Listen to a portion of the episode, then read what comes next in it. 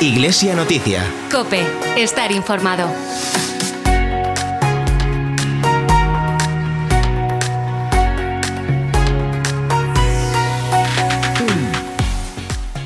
María, una obra maestra, la Madre de Dios a través del arte.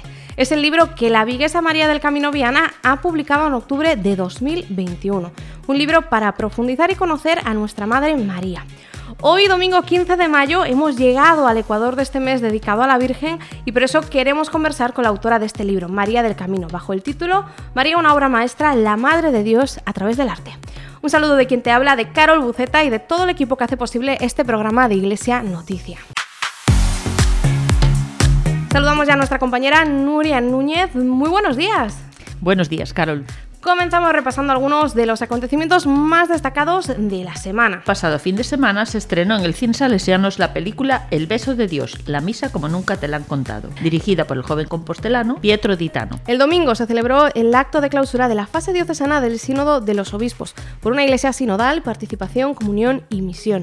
En este acto de clausura se expusieron las conclusiones aportadas por los diferentes grupos sinodales que ahora serán enviadas a la Conferencia Episcopal Española y posteriormente a Roma. Escuchamos a continuación un fragmento de la homilía de Monseñor Luis Quinteiro en la Eucaristía de clausura del domingo. Pues Dios nos ha señalado con estos encuentros que el camino de la Iglesia puede y es ser una gran esperanza. Por eso Queridos hermanos, nosotros hoy nos reunimos para dar gracias a Dios, pero nos reunimos además dar gracias a Dios y reconocer este don reunimos para preguntarnos cómo podemos transmitir esto, cómo podemos seguir adelante el camino del sínodo. Y a mí me parece esto como, como muy importante. Parece importante porque este no es un camino que la Iglesia de repente haya encontrado. La Iglesia viene después del Concilio Vaticano II pues haciendo un camino de encarnación en la realidad, viene haciendo un camino de, de crecimiento interior y eso es difícil. Pero la Iglesia ha encontrado este camino de la comunión fraterna, el camino de la comunión eclesial, como un camino de futuro.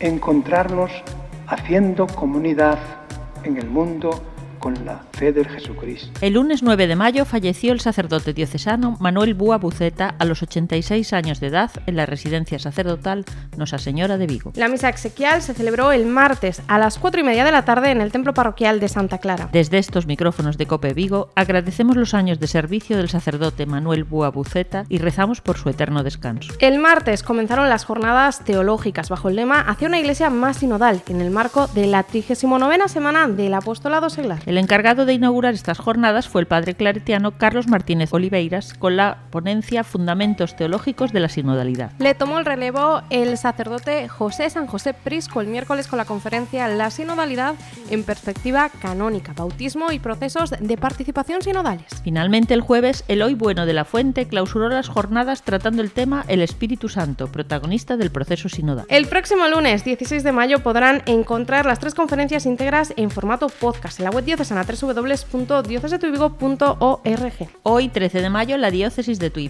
celebra la jornada sacerdotal en torno a la renovación de la consagración del seminario al Sagrado Corazón de Jesús en el Seminario Menor de Tuy. La jornada comenzó a las 11 de la mañana con la conferencia El presbítero en una iglesia en sínodo, impartida por el sacerdote Eloy Bueno de la Fuente en el Salón de Actos del Seminario Menor. A las 12 y media del mediodía, el obispo de Tuy Monseñor Luis Quinteiro, presidió la Eucaristía en la iglesia de San Francisco. Al término hubo procesión y la renovación de la consagración del seminario al Sagrado Corazón de Jesús. Mediante esta celebración, la diócesis se une a una acción de gracias por los jubileos sacerdotales, es decir, por aquellos presbíteros que celebran sus bodas de plata, oro y diamante. El sacerdote Jesús Martínez Carracedo celebrará el 25 aniversario de su ordenación sacerdotal. Las bodas de oro del sacerdocio las celebran los sacerdotes Adolfo Fuentes Vivas, el padre claretiano Alfredo García Fernández, Fernando Lago Lago, José Antonio Marzoa Rodríguez y Juan Carlos Endón Fojo. Luis Cardalda Núñez, Jesús Gago Blanco, Jaime González Couñago, el padre salesiano José Moure Moure y Victoriano Tizón Montenegro cumplirán 60 años de entrega como sacerdotes. Desde estos micrófonos de Cope Vigo agradecemos los años de entrega y fidelidad a todos y cada uno de estos sacerdotes que festejarán su vocación sacerdotal. El viernes 13 de mayo se celebró la solemnidad de la Virgen de Fátima en la parroquia santuario de Nuestra Señora de Fátima en Vigo. Hubo misas a lo largo del día. La procesión con la imagen de la Virgen comenzó tras la misa de las siete y media de la tarde. Ayer sábado, el obispo Monseñor Luis Quinteiro presidió la Eucaristía en la capilla de la Guía que pertenece a la parroquia de Santa Valla de Atios, cerca de Porriño. Con esta Eucaristía, la comunidad parroquial se une en acción de gracias por la restauración de la capilla que desde el año 2016 y hasta el año 2020 permaneció cerrada debido a los destrozos provocados por una tormenta. También el sábado por la tarde, 34 jóvenes del Colegio Compañía de María recibieron el sacramento de la confirmación. Hoy también habrá confirmaciones, pero en la parroquia de Salceda de Caselas. Y hasta aquí el repaso de la semana. Invitamos a orar no día de hoxe co versículo da semana. Hoxe, domingo 15 de maio de 2022, proclamarase na Eucaristía o Evanxeo segundo Xoán, capítulo 13, versículos do 30 ao 35. Quinto domingo de Pascua, ciclo C. Lectura do Evanxeo segundo Xoán. Pasados oito días, veu Xesús estando pechadas as portas onde estaban os discípulos. Podes seguir a reflexión das lecturas dos domingos en Spotify buscando o Oracional Galego. Iglesia Noticia. Cope, estar informado. María, una obra maestra, la Madre de Dios a través del arte. Es el libro que la viguesa María del Camino Viana ha publicado en octubre de 2021. Hoy en esta Iglesia Noticia de Tuy Vigo hablamos con María para conocer un poquito más de esta obra. María, muy buenos días. Buenos días. Cuéntanos un poco cómo surge esta idea de publicar el libro. Pues la idea del libro en sí no fue mía, sino de la editora, que estaba buscando una persona que pudiese eh, escribir sobre la Virgen María desde hacía un tiempo, ¿no? Y bueno, es verdad que a mí siempre me ha gustado escribir, dar a conocer lo que sé, ofrecer también eh, claves de interpretación en el arte, ¿no? Que, que, es lo mío, que nos ayuden, es decir, no tanto pues eh, datos cronológicos, no fechas, descripciones. Entonces, claro, a mí cuando me lo propuso, yo mi primer pensamiento fue decir, pues yo no, yo no soy teóloga, ¿no? Puede haber miles de personas que escriban sobre la Virgen eh, de una forma mucho mejor que yo, ¿no? Uh -huh. eh, pero tenía, ella tenía esta intuición de que el arte podría ser de alguna forma una ventana para conocer a, María, ¿no? Entonces, bueno, yo, yo acepté, me embarqué en esta aventura y lo que dije fue, eso sí lo tenía claro, eh, Señor, si va a ser para bendecir a la Virgen, si va a servir para hablar bien de tu madre, pues adelante. Y si no, pues, pues que no salga. Pero salió. Entonces, pues bendito sea Dios. María, el título ya de por sí es sugerente, pero cuando el lector se coja tu libro, ¿no? Lo abra y empiece a, a sumergirse en la lectura, ¿qué es lo que se va a encontrar? Sin hacernos spoilers, ¿eh? bueno, eh, digamos a nivel formal, Uh -huh. Lo que es es una selección de, de obras maestras del arte, eh, 15 obras maestras de todos los estilos, de todas las épocas, desde el nacimiento de María, eh, que nos hace comprender pues que Dios trabaja en lo humilde, ¿no? Hasta, por ejemplo, pues su, su confianza inquebrantable en el Padre, ¿no? Ante el acontecimiento de, de la pasión de Cristo, eh, que habla pues a las madres que están sufriendo, ¿no? Uh -huh. Bueno, me has dicho que no haga spoiler, pero claro, la piedad de, de Cristo, pues podemos ya olernos por dónde va. He hablado de obras maestras.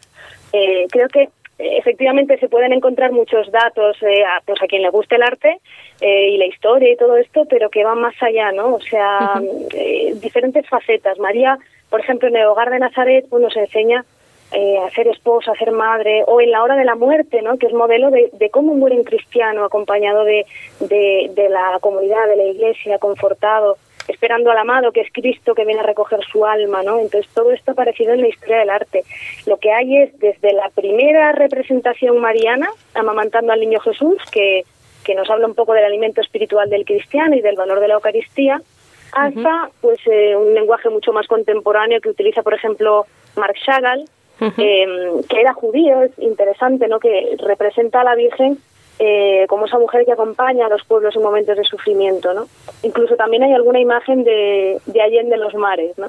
Entonces, en definitiva, son obras de arte que se utilizan como instrumento para contemplar la vida de la Virgen, como un espejo donde, donde se va a ver reflejado el, el lector, ¿no? Porque al final la Virgen es eh, un poco por utilizar esta figura sería como un poliedro ¿no? de, de, infinitas caras donde vamos descubriendo episodios de la vida de María, eh, poco a poco profundizando también en cómo Dios actúa en nuestras vidas. O sea que lo interesante creo que es que todo esto tiene una traducción también para nuestra vida práctica diaria. No es un simple contemplar a María, que ya de por sí eh, sería suficiente, sino que además nos habla a cada una de nuestras vidas, a cada una de nuestras situaciones, de, de pues esos momentos que pasamos que también la Virgen ha pasado antes de nosotros. Y María, para todas aquellas personas que nos estén escuchando y que a lo mejor eh, sientan interés y curiosidad por tener tu libro en sus manos, ¿dónde lo pueden encontrar? Pues está, está en diferentes librerías. en Vigo está eh, en, en, librerías, digamos, físicas de las de toda la vida. Está online también en diferentes plataformas virtuales. Y está desde hace unos meses también en versión digital en Kindle de Amazon, o sea que es bastante accesible. Y María, ya para terminar, porque nos queda poquito tiempo, ¿por qué eh, quien nos está escuchando debería correr en estos momentos a comprar tu libro? bueno, yo creo que yo creo que le puede servir. En primer lugar, para asombrarse por la belleza. Nos puede servir para abrir una ventana a la trascendencia que es a través del arte.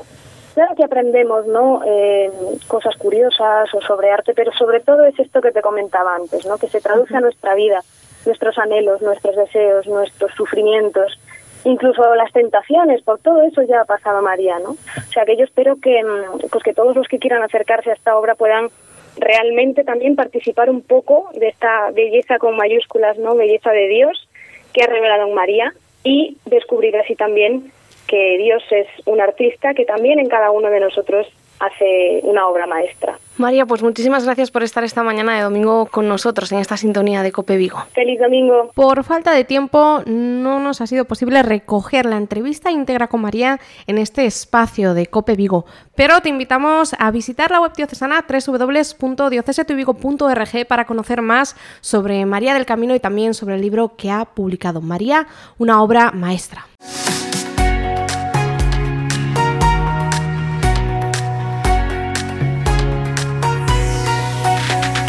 Te contamos algunos de los actos que se llevarán a cabo en el territorio eclesial de la diócesis durante los próximos días. Hoy comienzan los ejercicios espirituales para laicos organizados por la Delegación Diocesana de Apostolado Seglar en el Monasterio de Santa María de Sobrado dos Mons. Recordamos a todas las personas que se han inscrito que la salida está prevista este domingo a las 4 de la tarde desde la Plaza de Santa Rita en Vigo.